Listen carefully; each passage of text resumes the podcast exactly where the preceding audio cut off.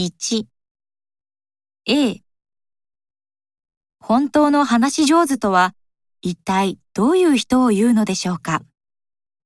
よく言われますが、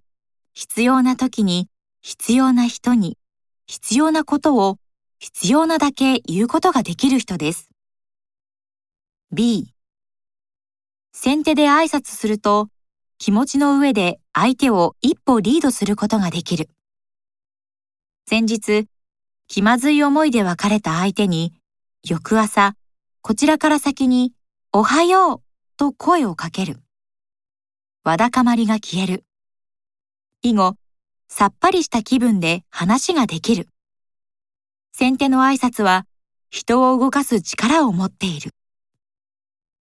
C 相づちが重要なコミュニケーションツールであることを否定する人はいないでしょう。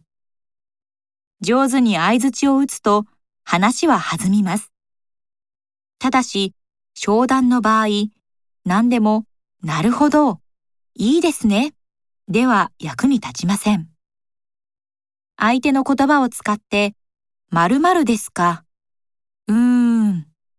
と考え込んでみせ、相手にもっと説明しなければという気持ちにさせるという技術も必要です。2、A、身だしなみの基本は相手に不快感を与えないこと。シワが寄っていたり、汚れがあるとだらしない印象に。身だしなみを整えると言っても、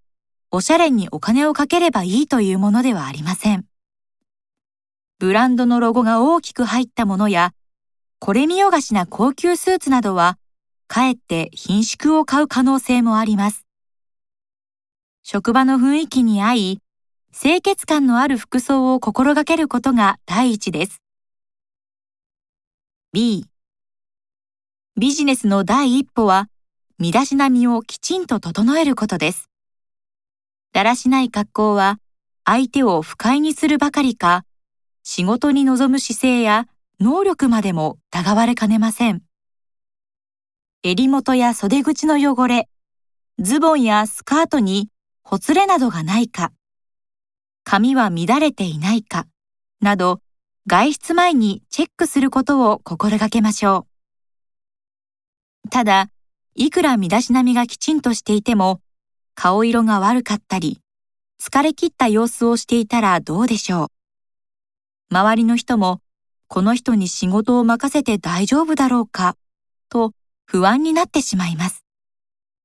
逆に、明るい笑顔、はつらつとした態度、キビキビとした動作は、誰にとっても気持ちのいいもの。健康を保つことも、また身だしなみの一つなのです。